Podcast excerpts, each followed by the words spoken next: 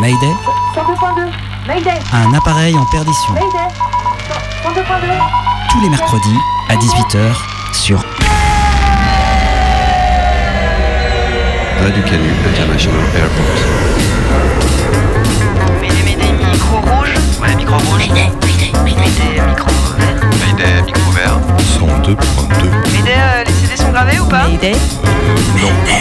Mayday. Des petits formats, des micro-sons, des portraits, des récits, des archives, des rediffusions, des remixes, des rencontres, des cartes postales, des voyages, c'est Mayday. Le Mayday de Wednesday. Mercredi 18h, Mayday, c'est sur Radio Canu. Mayday. Pourquoi le ciel est-il bleu Pourquoi le ciel est bleu Le soleil nous envoie une lumière blanche. Elle est en réalité composée de toutes les couleurs. C'est ce qu'on appelle Le spectre de la lumière visible. la diffusion n'est pas la même selon les couleurs. Chacune de ces couleurs correspond à une longueur d'onde. Plus une longueur d'onde est courte, Plus sa fréquence est élevée. Le bleu, par exemple, dont la longueur d'onde est plus courte, Se diffuse 16 fois mieux que le rouge, dont la longueur d'onde est plus longue. l'œil humain étant peu sensible au violet, c'est le bleu qui domine. Le ciel nous apparaît bleu. le ciel Le ciel bleu. nous apparaît donc bleu.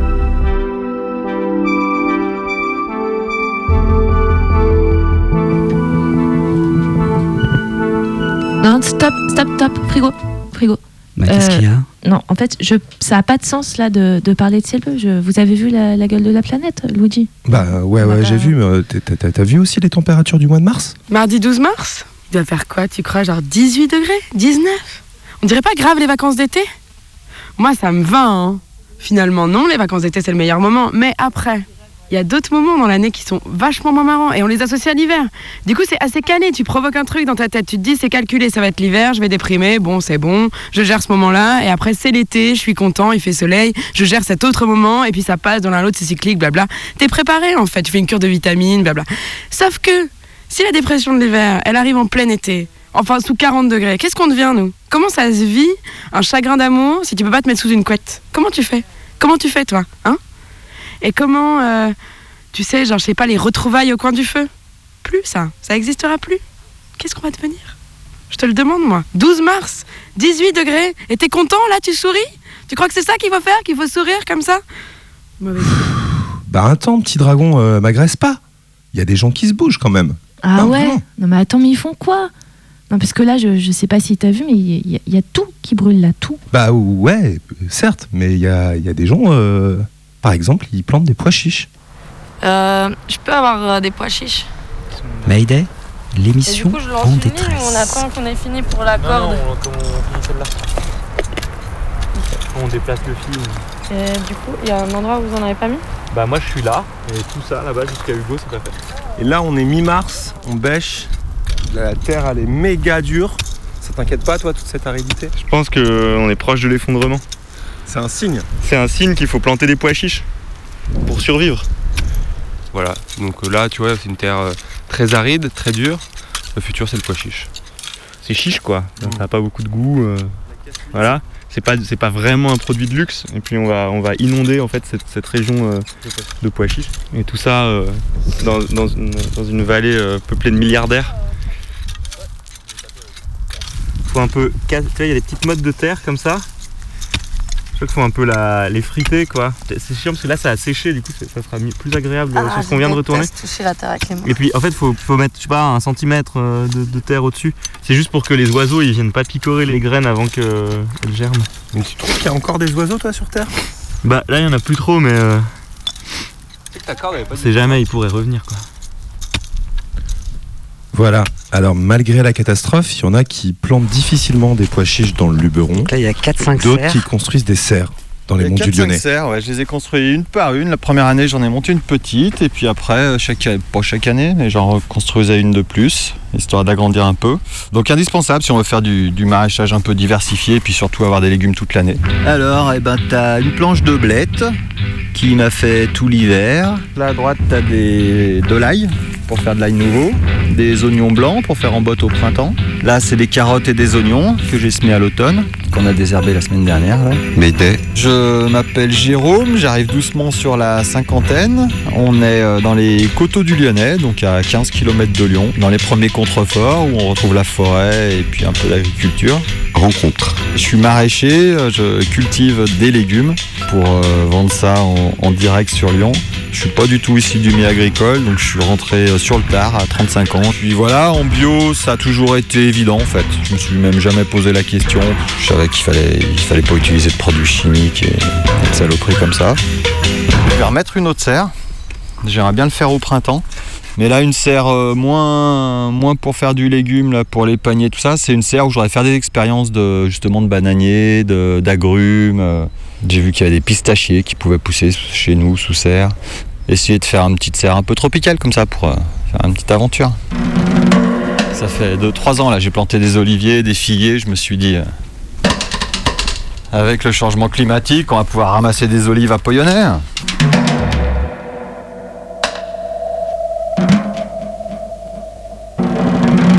On a commencé à avoir des changements, particulièrement depuis les cinq dernières années où, euh, où il y a vachement moins de régularité en fait dans le climat. Avec euh, des coups de flotte impressionnants, avec des coups de vent aussi qui sont forts, et puis avec de la chaleur comme on a rarement vu, et puis des sécheresses là.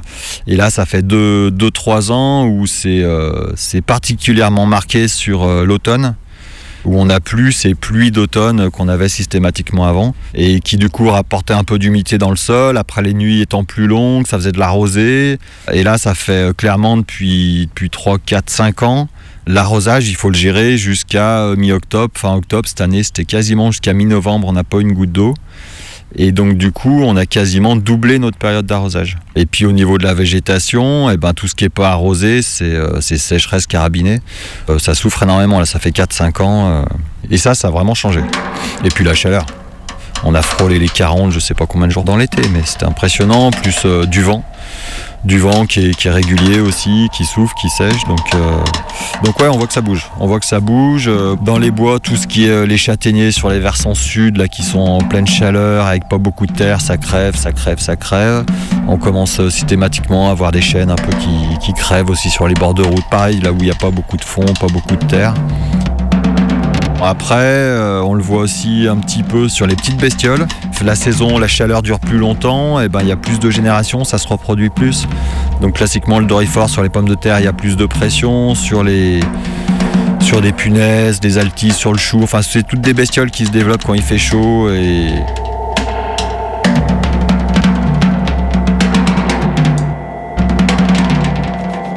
on va se promener euh, au mois de septembre, octobre dans la forêt, d'habitude ça sentait l'humus, on voyait qu'il y avait plein de petites vies dans, sous les feuilles et tout ça. Euh, maintenant c'est sec, sec, sec. euh. Donc là ça fait, ça fait 5 ans qu'on ramasse plus de champignons par exemple. Et puis ce qu'on qu'on voit régulièrement aussi, c'est des, insectes qui se regroupent en, en fait. dès qu'il y a une petite flaque d'eau, une bassine qui traîne avec de l'eau, on retrouve tous les lézards, les coccinelles, toutes les guêpes, les abeilles, les mouches qui sont autour parce que c'est c'est la sécheresse de partout et c'est la grosse soif pour tout le monde en fait. On est à côté des bois ici, donc euh, donc il y a un peu les chevreuils qui passent et c'est vrai que d'année en année, ils sont de moins en moins frileux pour passer les, les grillages, rentrer dans les parcelles pour se nourrir de haricots verts, de salades, de blettes et compagnie. Cet automne, là, j'en ai surpris dans la parcelle et tout ça, des petits là qui avaient quelques quelques semaines, quelques mois et qui étaient visiblement en très mauvaise santé. Quoi. Ils descendent de la forêt, ils ont plus, enfin ils ont plus peur. Ils ont peur, mais ils n'ont pas le choix en fait. Ils, crèvent de faim, ils crèvent la soif. Il n'y a plus rien à manger dans la forêt. Les, les rivières sont à sec, il n'y a plus rien à boire.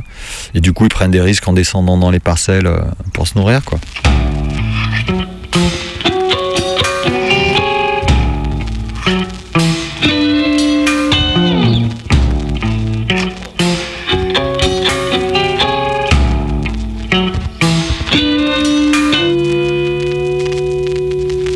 En étant euh, assez proche de la nature comme ça, on, voit que le système, euh, par rapport à la biodiversité, par rapport au réchauffement climatique, au dérèglement climatique, on voit que ça remet beaucoup de choses en question. Et ces choses-là, c'est euh, ni plus ni moins que l'alimentation des humains, donc c'est quand même assez important. Et, toutes ces thèses d'effondrement, c'est assez intéressant parce que ça met en perspective les différentes limites de notre système.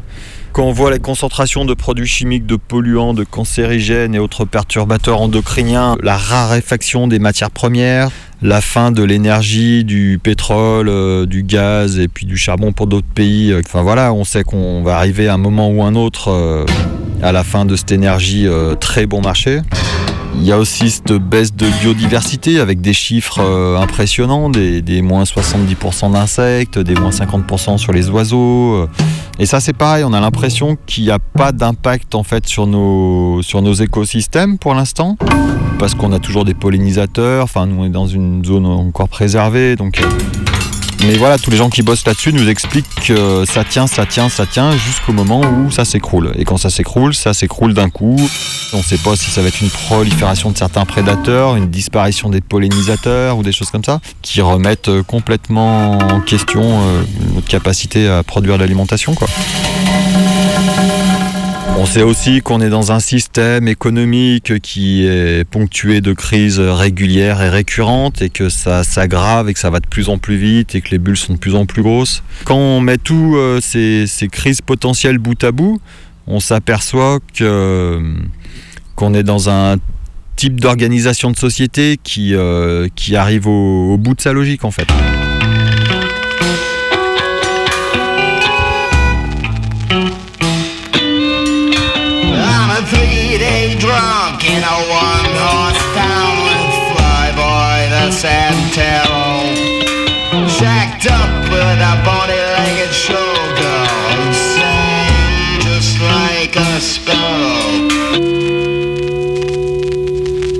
Donc forcément ça va changer.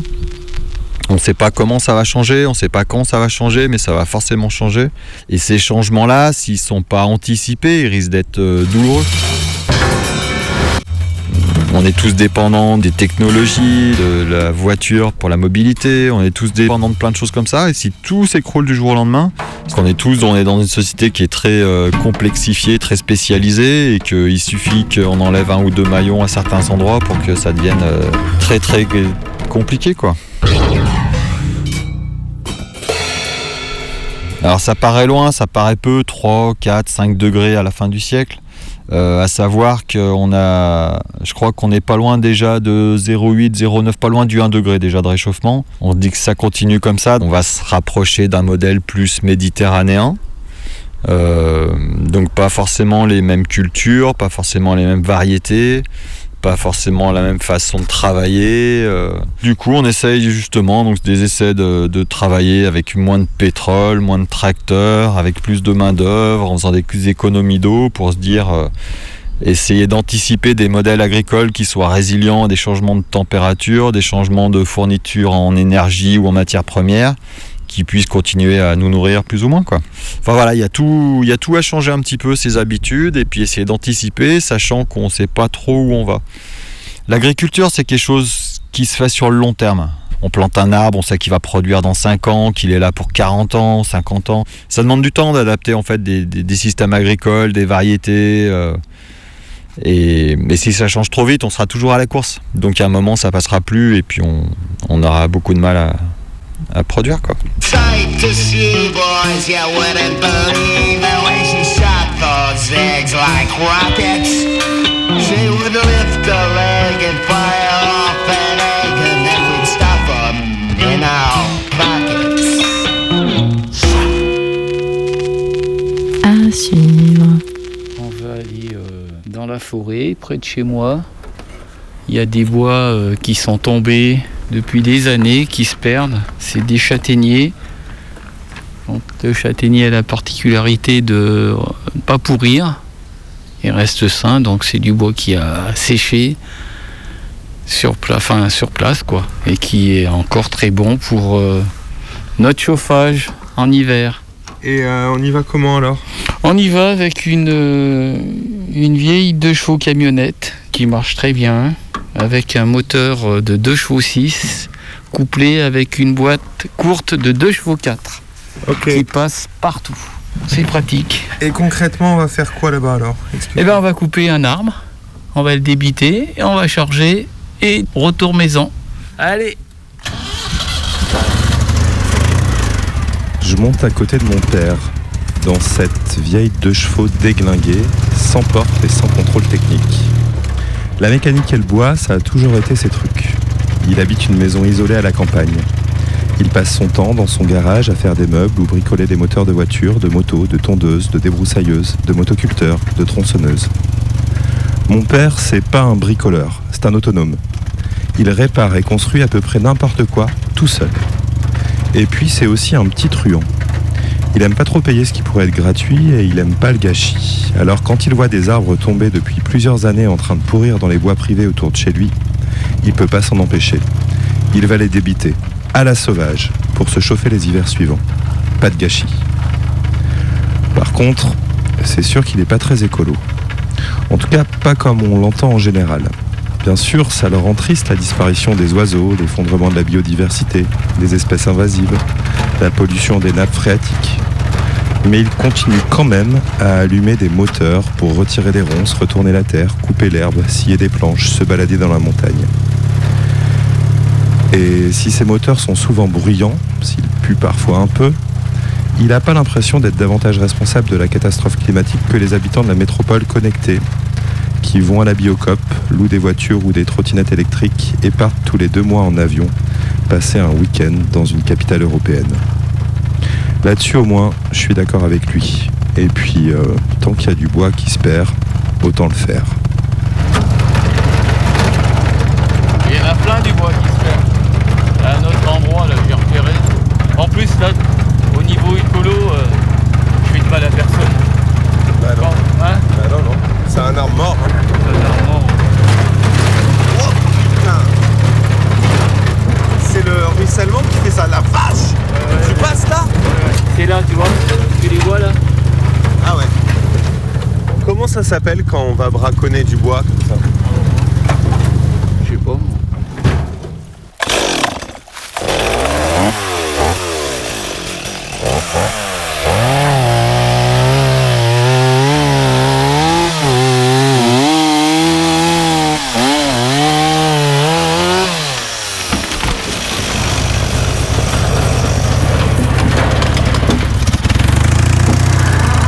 On est bien chargé. Un arbre de 40 cm de diamètre sur euh, au moins 15 mètres de long. Il était mort depuis combien de temps tu crois Au minimum 5 ans. Comment chauffer sans détruire, détruire la forêt Ça c'est une bonne chose. Ah, je suis mal freiné. Pourquoi tu dis la forêt là Parce que c'est des arbres qui étaient déjà morts et qui étaient. euh, bon, peut- peut-être que ça fait du compost. Est-ce que tu crois que écologiquement c'est mieux de se chauffer au bois? Ben, le mieux c'est l'électrique avec le nucléaire. Je sais pas, j'ai pas de solution pour ça. Ah, Le solaire, euh, peut-être, ouais, avec des panneaux. J'y crois qu'à moitié. Après, il faut recycler les panneaux. Donc, il n'y a pas de solution idéale à mon avis. Ou alors, je ne les connais pas. Voilà. Allez. Et c'est quoi le, le problème écologique du chauffage au bois? C'est les particules. Les particules fines qu'on ne voit pas et qu'on respire. Est-ce que tu crois qu'un jour le ciel bleu va disparaître? Oui, comme en Chine. Regarde le, le ciel euh, en Chine. Il, est, il est jamais bleu. Voilà.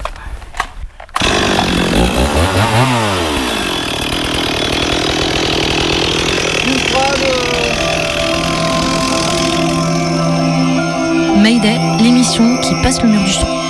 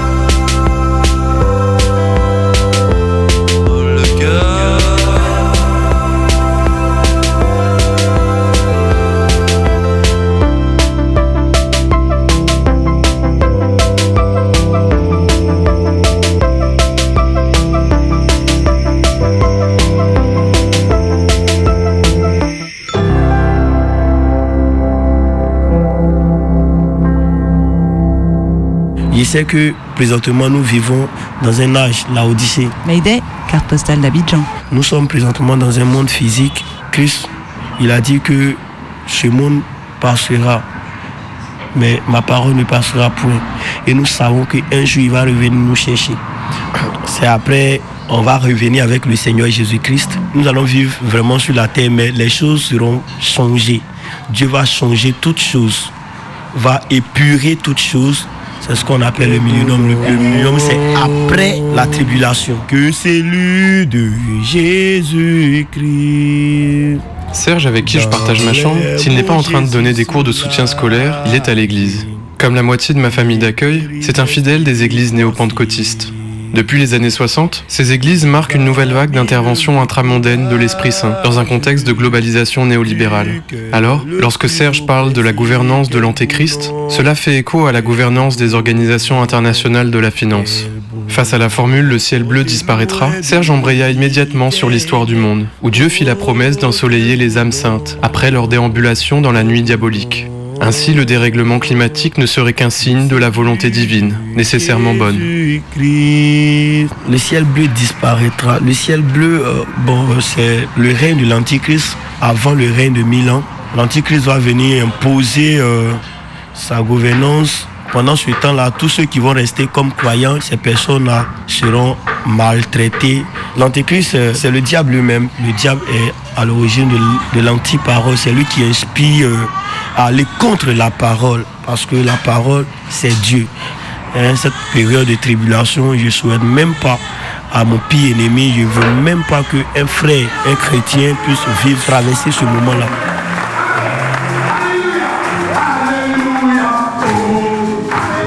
Ce récit apocalyptique n'est pas l'invention de Serge, car son délire exprime la crise morale ivoirienne, causée par la multiplication des nouvelles religiosités depuis les années 90. L'islam est devenu la première religion à la place du catholicisme, et celui-ci a pris une tournure évangélique. Dans un contexte mondial de crise économique et de crise épidémique du sida, des pasteurs charismatiques promettent de résoudre tous les problèmes des gens, voire de transformer leur malheur en félicité.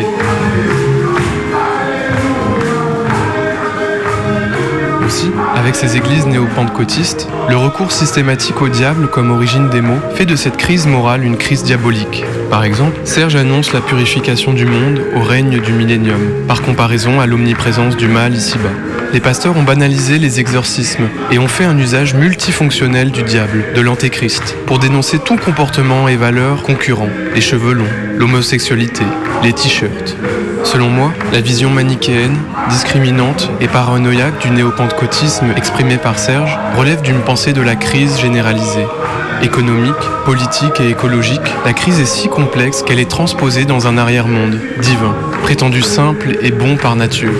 Dieu, le marché, l'État, autant d'incarnations de la transcendance, construites par les néoconservateurs afin de transfigurer les risques. La question du ciel bleu disparaîtra, voilà, tout ce que je sais et ce que je peux te dire, on peut tout rater dans sa vie, mais une seule chose à ne pas rater, c'est l'enlèvement, la vie éternelle. Mayday, attention à la chute. La Légion Humungus vous salue Dans un monde sans carburant. Humungus règne sur les terres désolées Défendre le carburant. Non, on ne partira jamais Donnez-moi la pompe, le stock d'essence et toute l'installation. Voici une terre qui attend l'arrivée d'un héros.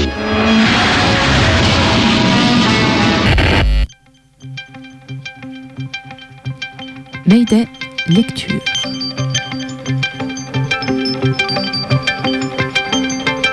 L'abattage des arbres en vue d'augmenter les surfaces cultivables permet un accroissement de la population, mais contribua dans le même temps à l'érosion des sols et à l'appauvrissement de la terre. Afin de gagner de l'espace, les habitants durent couper davantage d'arbres et d'arbustes. Ils s'en servaient également pour fabriquer les canoës, se chauffer, construire les maisons et transporter les statues monumentales. En consommant les fruits des palmiers, ils réduisirent sensiblement leur régénération naturelle. Les rats, introduits sur l'île par les habitants qui en étaient très friands, se multiplièrent rapidement, se nourrissant eux aussi de ces fruits et contribuant à la disparition de ce type de palmier. La surconsommation des oiseaux marins entraîna plus tard leur extinction, sauf sur quelques îlots alentours. Les rats participèrent à ce processus en mangeant leurs œufs.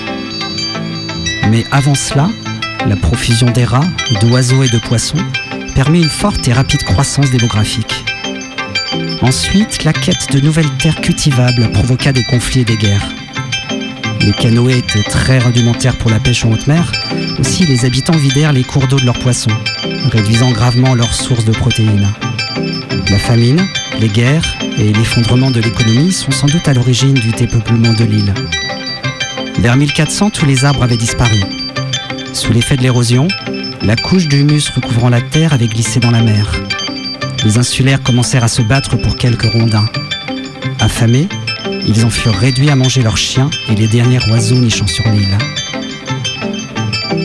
Les événements qui se sont déroulés voici 300 ans sur l'île de Pâques, une petite île lointaine, peuvent-ils avoir une portée universelle? Extrait d'Easter Island, Paul Bann et John Flanday.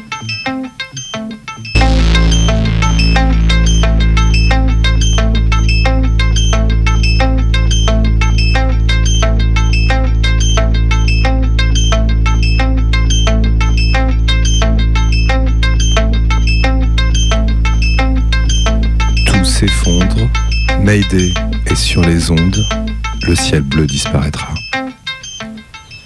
Je vous propose qu'on écoute les bruits de la nature, vous voulez bien? Ok. Oui. Moi j'ai entendu des oiseaux. Ce qu'on va faire, c'est qu'on va juste écouter et après, on va se dire ce qu'on a entendu, d'accord? Ok. Allez, on parle plus et on écoute.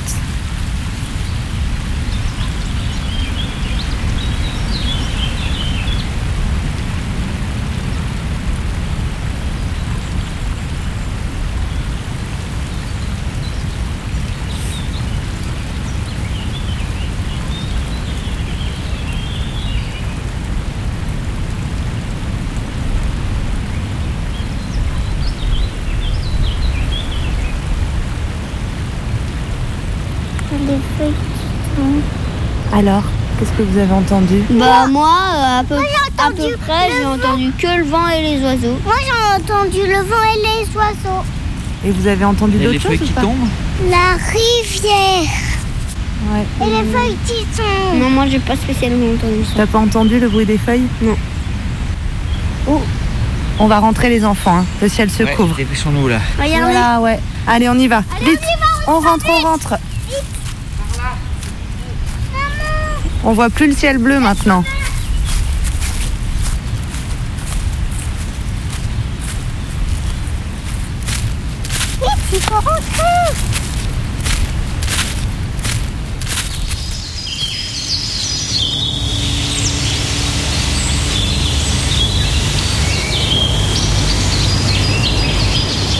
Moi, j'aime pas marcher dans la forêt. J'ai peur de poser le pied sur un serpent, j'ai peur des orages l'été et des tiques qui me fileraient la maladie de Lyme. J'aime pas tellement marcher dans les chemins non plus. Le jeudi et le dimanche, on y croise des chasseurs. Et puis j'ai peur des chiens errants. Alors je vais pas trop dehors.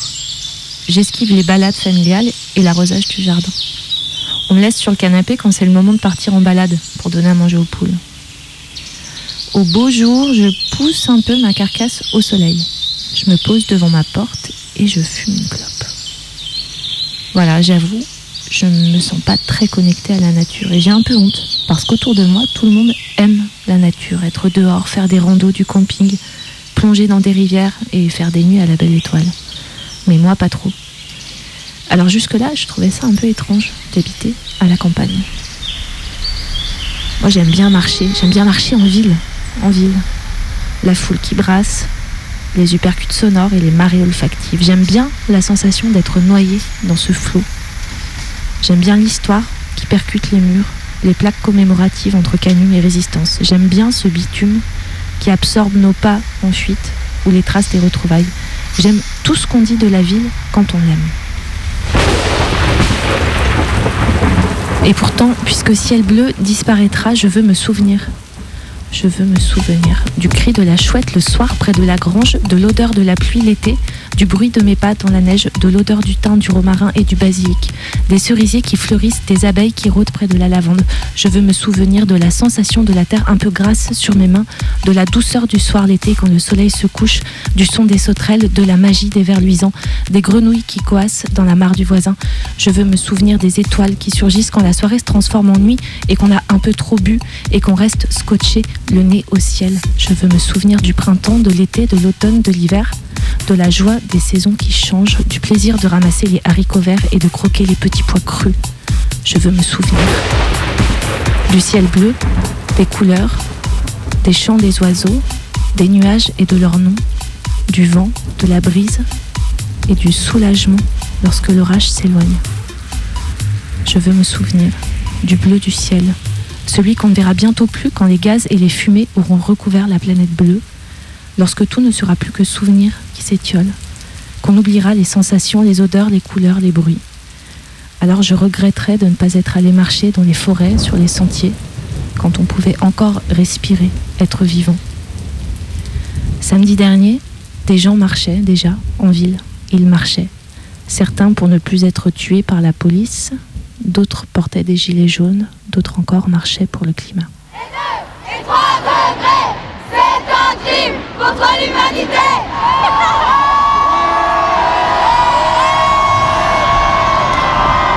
Excuse-moi, tu fais quoi avec ton sac poubelle toi? Bah, on ramasse les déchets parce que Paris est très sale, du coup euh, bah, on ramasse quoi.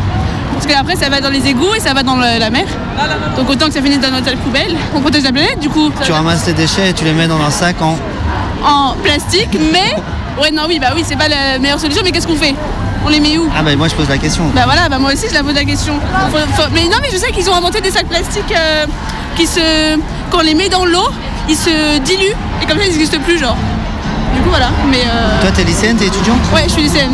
T'as fait péter les cours aujourd'hui? Ouais, j'ai un j'ai- je passe Sciences Po demain, j'ai un concours, mais ça c'est plus important, vous voyez. On a, on a besoin de sauver notre planète euh, bah, pour notre futur, quoi. Il y a euh, il y a un, grand débat qui a été organisé, qui appelé euh, le Grand Débatton, c'était en direct euh, sur euh, des chaînes YouTube. Trois jeunes ont été sélectionnés pour parler plein de sujets. Et euh, moi j'ai été sélectionnée pour parler de- d'écologie avec François de Rugy et les deux secrétaires d'État. Et du coup euh, ça a pu nous permettre de, de faire passer des messages de manière plus directe, enfin de face à face quoi. Quand on lui posait des questions très claires et basiques et directes, il détournait le sujet et euh, il nous répondait par des fausses réponses et en, avec des, grandes phrases. Et euh, ouais. Mais c'est pour ça que c'est très étrange que ce soit les générations, de mes parents ou de mes grands-parents qui soient au gouvernement aujourd'hui parce qu'ils ne peuvent pas comprendre ce qui va se passer. Ils peuvent, peuvent pas se, projeter en fait. Parce que eux, euh, c'est un peu triste, mais ils vont mourir avant que tout ça, ça disparaisse. Donc euh, ils peuvent pas mettre en place des solutions alors que eux, ils ont connu cette société de surconsommation et de euh, je jette mes mégots par terre et je mange de la viande midi et soir. Enfin, c'est, nous qui vivons ça et c'est nous qui allons changer, euh, j'espère, les choses. Enfin, faut, changer tout le système parce que notre système capitaliste, il est pas, enfin, là, il, il est pas en, en, en coalition avec euh, l'écologie, donc faut changer, faut tout changer en fait. Parce que là, c'est, urgentissime. Enfin, c'est nous qui allons en baver dans quelques années, donc euh, faut, qu'on change les choses.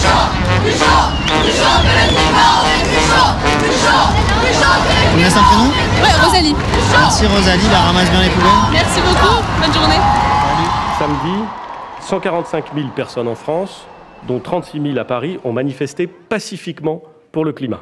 Et nous voulons évidemment qu'il en demeure ainsi. Et Eh oui, Édouard, Emmanuel et tous les partisans du C'est comme ça parce que c'est comme ça aimeraient évidemment qu'il en demeure ainsi.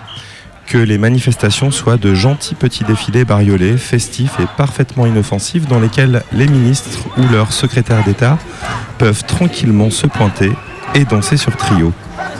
Gabriel Attal et sa collègue à l'écologie Bruno Poisson, membre d'un gouvernement qui n'est même pas capable d'interdire le glyphosate, étaient ainsi dans la manifestation parisienne de samedi dernier.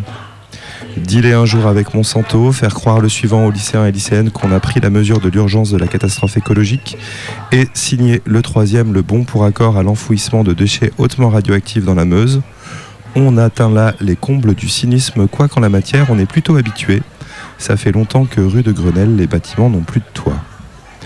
Face aux industriels et à leurs interlocuteurs interchangeables sur les sièges ministériels, une grande marche de centaines de milliers de personnes, à juste titre effrayées des dérèglements climatiques, ne suffira pas, tout le monde le sait. La crise dans le discours du gouvernement, c'est toujours le moyen de reprendre la main sur ce qui lui échappe, de reconfigurer la situation et accroître son contrôle. Que la crise soit aujourd'hui écologique, systémique, voire apocalyptique n'y change rien. Ceux qui profitent et œuvrent depuis deux siècles au moins à l'approfondissement de la catastrophe continueront jusqu'à la fin à se présenter comme ceux qui nous en sortiront. Cessons d'attendre, reprenons l'offensive, rencontrons-nous derrière une poussette ou sous un kawaii noir. La posture martiale d'Édouard Philippe cache mal leur peur grandissante. Tout craque déjà. Soyons complices, prenons nos responsabilités. Lorsqu'une manifestation est non déclarée, interdite, qu'elle est organisée pour casser, tous ceux qui participent, qui de facto protègent les casseurs, qui les encouragent ou les glorifient sur les réseaux sociaux, se rendent complices. Ils devront prendre leurs responsabilités.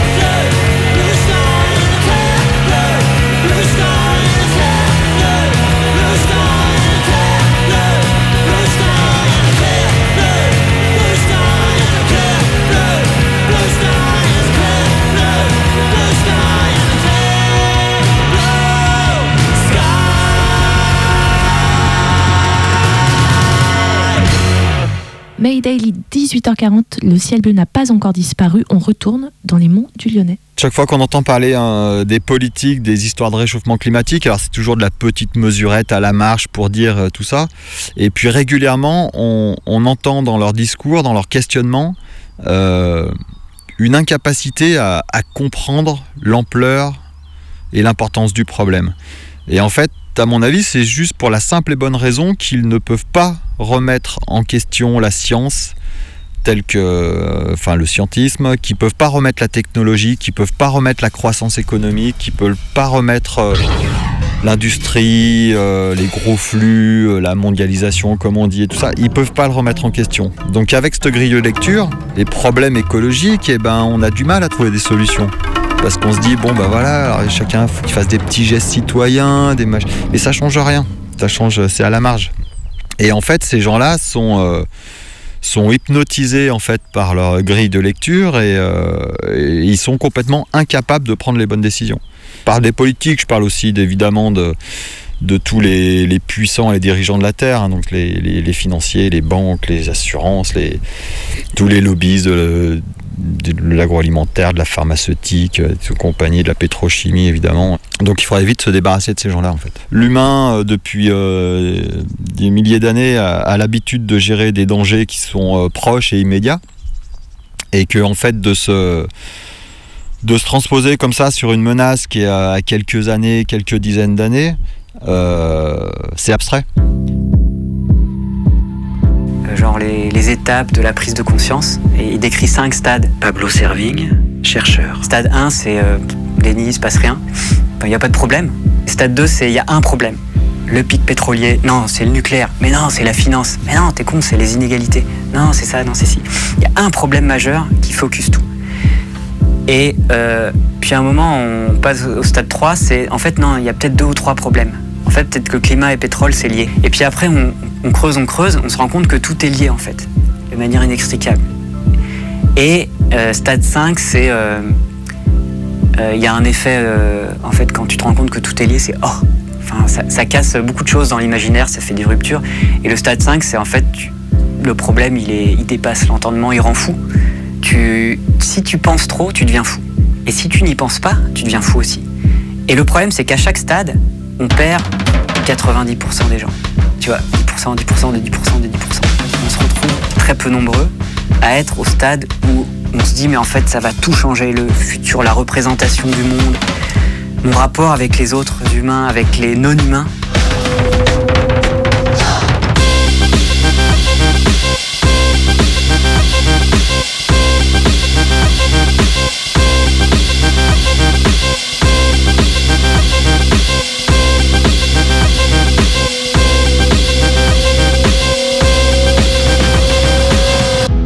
Nous, en tant qu'humains, on est vraiment euh, partie intégrante d'un écosystème. On tire toutes nos ressources d'alimentation, d'eau, de voilà pour se vêtir, pour enfin tout ce qui fait notre vie.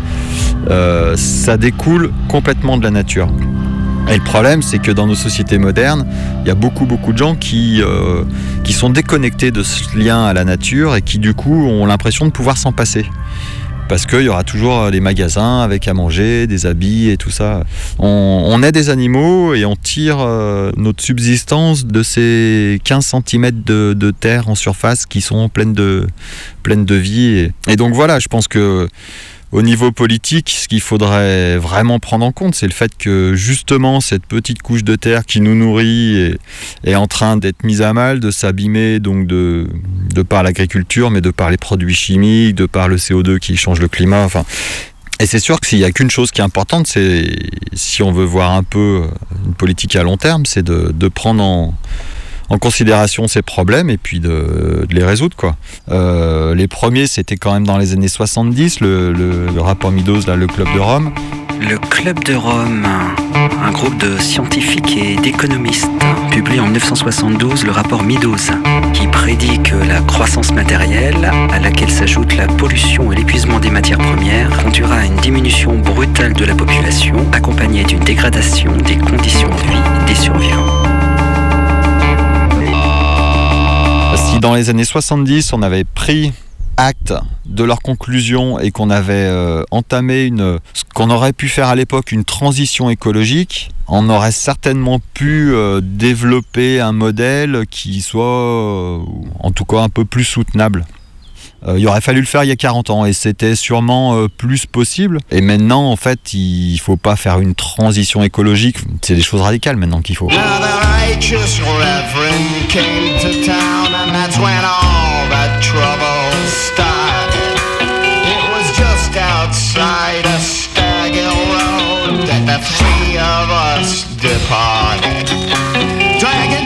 Bags of chains and half-eaten remains of an armadillo carcass. We were out on the run from their pitchforks and guns and their flea-bitten bloodhounds on us. essayer de prendre à bras le corps cette problématique, on arrive assez vite à se dire qu'il faudrait euh, déjà arrêter de brûler des énergies fossiles. Et puis il faudra arrêter donc euh, l'industrie du plastique, tout ce qui est jetable et tout ça, faudra arrêter. Euh, grosso modo, si on veut avoir une petite chance de sauver les meubles, il faudrait euh, diviser notre PIB par 10. Euh, et pas dans les 10 ans qui viennent, mais l'année prochaine. Donc voilà, ça donne un petit peu la mesure des choses à faire et de l'impossibilité des choses à faire dans, dans le monde actuel. Quoi. Parce que politiquement, euh, même le plus euh, ouvert et le plus progressiste des écolos, euh, diviser le PIB par 10 et, et mettre en, pause une grosse partie de l'industrie, euh, tout le monde dira que c'est pas possible. Alors c'est pas possible euh, dans l'état de conscience et l'état des choses actuellement. Euh, c'est tout à fait possible parce que ça va se passer naturellement dans quelques années, de toute manière. À un moment ou un autre, de toute manière, les prix des matières premières vont forcément monter en flèche de par la rareté, de par les conflits. Et puis la nature va se rappeler à nous. La, la nature est, est plus, est plus forte, plus puissante que, que notre petite humanité. Donc à un moment ou un autre, de toute manière, euh, on fera pas le poids. On fera pas le poids. Le club de Rome, là, le rapport Meadows, euh, parlait d'un effondrement entre les années 20 et les années 30, 2020 et 2030. Donc euh, voilà, c'est demain matin, quoi. On a combien de temps? On n'a pas beaucoup de temps. Pablo Serving. Notre vie va complètement changer. C'est pas pour nos enfants, c'est pour nous, quoi. Il faut vivre avec la possibilité que ça ne renaisse pas non plus, ça ne puisse ne pas renaître. Jacques, la thermodynamique, euh, une fusée qui s'emballe, qu'est-ce qui se passe? Jacques Blamont, astrophysicien. Elle explose. Est-ce que, est que vous pensez qu'on va exploser? Oui. Oui, bien sûr.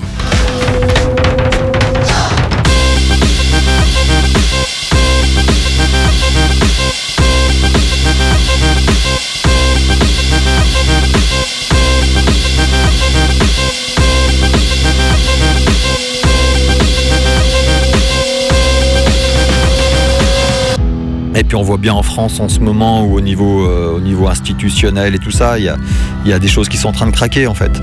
Euh, on voit bien tous les mouvements sociaux avec les gilets jaunes et tout ça en ce moment. Il y a une remise en question de la démocratie telle qu'elle est, enfin de la démocratie c'est un grand mot, mais il y a une remise en question de la, représentativité des institutions. Euh, Il y a plein d'hypocrisie, il y a plein de mensonges qui face aux enjeux tellement importants vont tomber. Et puis en face, on aura des dirigeants qui ne vont plus avoir de, de solutions, vont plus avoir de baratin et tout ça. Et je pense que le mouvement des Gilets jaunes qu'on est en train de voir est déjà, est déjà un signe de ça, quoi, une espèce de, légitimité euh, du politique qui a disparu. Les gens, ils, en ont assez de, de faire semblant d'y croire. Et quand on reprend euh, tous les gens qui ont bossé sur les effondrements des anciennes civilisations, ils montrent bien qu'à un moment ou un autre, une surexploitation des ressources naturelles et euh, une augmentation abyssale des inégalités, c'est souvent euh, ce qui fait basculer les civilisations. Donc nous, on a, voilà, on condense tous les paramètres pour que. Et autant des civilisations peuvent mettre des années à se monter, à perdurer, à s'équilibrer, autant on sait que ça peut, en quelques, années, quelques dizaines d'années, ça peut basculer. Quoi. Donc, euh, moi, je m'attends à ça. Euh, après, je suis pas, je suis pas alarmiste, pas défaitiste. Je me dis que, ouais, on sait pas. Peut-être que ça peut durer plus longtemps. euh, mais dans tous les cas, il vaut mieux en avoir conscience. Il vaut mieux s'y préparer, préparer à s'en prendre un gros coup derrière la tête, ce qui donne forcément plus de chances de réagir et de, d'essayer de trouver des solutions. Plutôt que de- d'être dans le déni, comme sont beaucoup de gens et beaucoup de politiques, dans le déni, dans le déni, et puis à un moment, Titanic, quoi. Ciel bleu disparaîtra. Ciel bleu disparaîtra, ouais.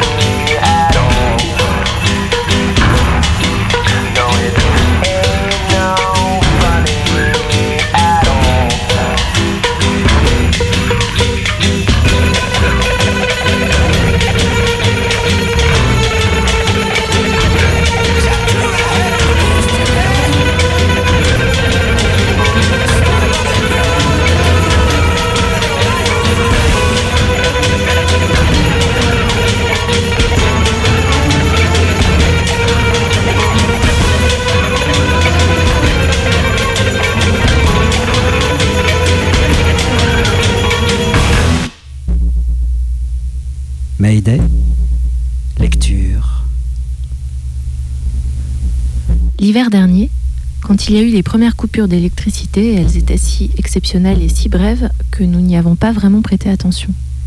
Ils doivent sans doute réparer les lignes. Un arbre est sûrement tombé à cause de la pluie. Ils vont bientôt remettre le courant.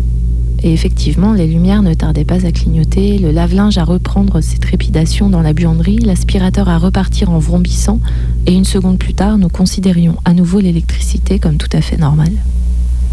Comme nous vivions loin de tout, nous nous étions habitués aux épisodiques coupures d'électricité et à attendre que le courant soit rétabli dans les zones plus peuplées avant de l'être chez nous. Peut-être que nous aurions dû nous douter plus tôt que ce qui se passait était différent. Pendant longtemps, le courant cessait quelques minutes par jour seulement, juste assez pour que ce soit agaçant, embêtant. Le micro-ondes s'arrêtait d'un seul coup, le linge retombait mouillé au fond du séchoir.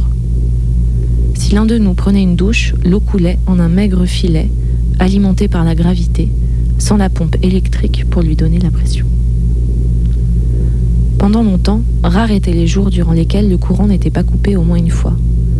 À la fin, rares étaient les jours où le courant revenait. À un moment, nous nous sommes rendus compte que nous avions perdu l'habitude de chercher à tâtons l'interrupteur en entrant dans une pièce. Nous avons arrêté de tendre le bras automatiquement pour tourner le thermostat du four quand nous voulions cuire quelque chose ou pour ouvrir la porte du frigo quand nous avions faim. Nous avons retiré les couvertures chauffantes de nos lits, rangé la cafetière électrique roulé les tapis sur lesquels nous ne pouvions plus passer l'aspirateur. Au début, quand le courant sautait, alors que nous préparions le repas, nous sortions le réchaud à gaz. Lorsque nous avons fini la dernière bonbonne et qu'à la quincaillerie on n'en vendait plus, nous avons trouvé comment cuire des pommes de terre sous le charbon du poêle dans le salon et appris à faire sauter des pancakes, à cuire des haricots à l'eau et du riz à la vapeur dessus.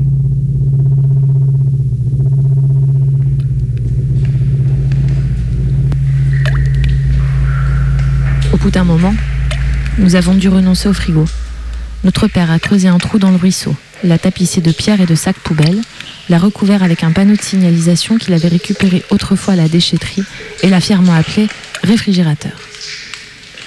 Eva et moi nous plaignions de devoir tout envelopper pour que l'eau ne pénètre pas dans les aliments, d'avoir à descendre au ruisseau chaque fois que nous voulions du lait ou une laitue ou de la margarine, jusqu'à ce qu'il ne reste rien à conserver au froid.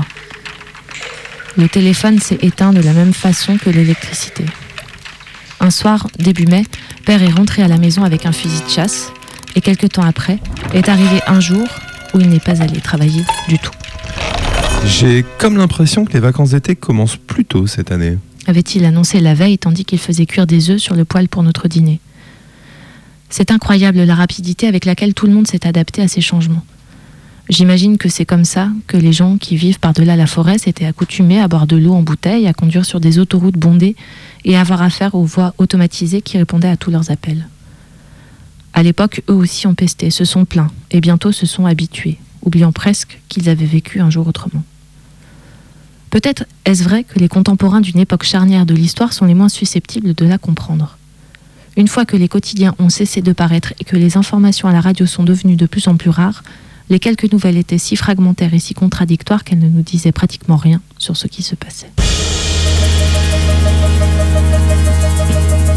Bien sûr, une guerre sévissait. Les combats avaient lieu à l'autre bout du monde. En mars, un séisme a provoqué la fusion du cœur d'un des réacteurs nucléaires de Californie. Et la crue du Mississippi a été d'une violence inimaginable. À cela s'ajoutaient les problèmes habituels. Nous connaissions une crise du pétrole depuis au moins deux générations. Il y avait des trous dans la couche d'ozone, nos forêts disparaissaient, nos terres arables exigeaient de plus en plus d'engrais et de pesticides pour produire moins de nourriture mais plus toxique. Il y avait un taux de chômage effroyable, un système d'aide sociale surchargé et les gens dans les quartiers déshérités bouillaient de frustration, de rage et de désespoir. Des écoliers se tiraient dessus pendant la récréation. Des adolescents abattaient des automobilistes sur les autoroutes. Des adultes ouvraient le feu sur des étrangers dans les fast-foods. Mais ces choses-là existaient depuis si longtemps qu'elles paraissaient presque normales, et à mesure que la situation s'assombrissait et devenait plus incertaine, les gens ont commencé à chercher d'autres explications à ce qui n'allait pas. Malgré tout, chez la plupart des gens régnait une étrange impression de gaieté, une sorte de soulagement secret. En même temps que l'inquiétude est apparue, un sentiment d'énergie et de libération. Les anciennes règ- règles avaient été temporairement suspendues et c'était excitant d'imaginer les changements qui naîtraient inévitablement de ce bouleversement, de réfléchir à tout ce qu'on aurait appris et corrigé quand les choses repartiraient. Jane England, dans la forêt.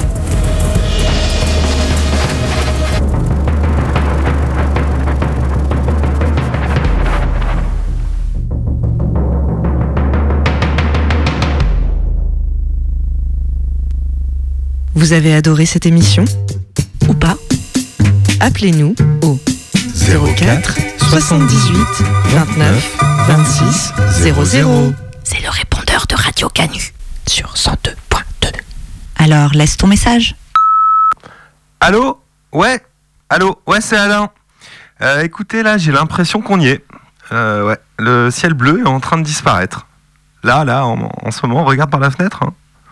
Du coup, ben, moi, je suis plutôt calme dans mon bunker. Euh, j'ai pris les devants. Je vais pouvoir ouvrir tranquillement une de mes centaines de boîtes de raviolis. Je suis serein, vraiment bien. Puis je vais écouter vos infos anticapitalistes à 19h. Voilà, c'était bien votre émission. hein. Allez, faites gaffe, vous. À bientôt. Oui, allô Alain, c'est moi. Euh, écoute, c'était juste pour te dire, en fait, c'est, c'est- il est bientôt 19h là, donc euh, je, je suis pas sûre que, que le ciel bleu ait disparu, c'est juste la nuit qui tombe. Voilà, donc tu, tu peux raccrocher ton, ton téléphone, euh, sortir du bunker, aller manger. Euh, voilà, couche-toi pas trop tard, hein, et puis euh, fais de beaux rêves. Salut. Mayday, atterrissage. Quand j'étais gosse, la nourriture, c'était de la bouffe. Là-dessus, nos magiciens de la science ont empoisonné l'eau, Mayday, pollué le sol, détruit les plantes et la vie animale. c'est fini. Est-ce que quelqu'un peut vivre dans un climat comme celui-là, la canicule d'un bout de l'année à l'autre? On se croirait, dans, un, four, on crève à force de transpirer. Tu sais que tu m'agaces. La mère m'a dit Antoine, toi qui chantes à la radio, tu devrais dire aux gens d'un peu moins faire les idiots, d'essayer de comprendre qu'il est peut-être encore temps de sauver de la planète le plus important. J'ai regardé les vagues, les nuages et l'océan. J'ai repris ma guitare, j'ai chanté simplement. Touchez pas à la mer, ne dressez pas de frontières, c'est l'océan. Touchez pas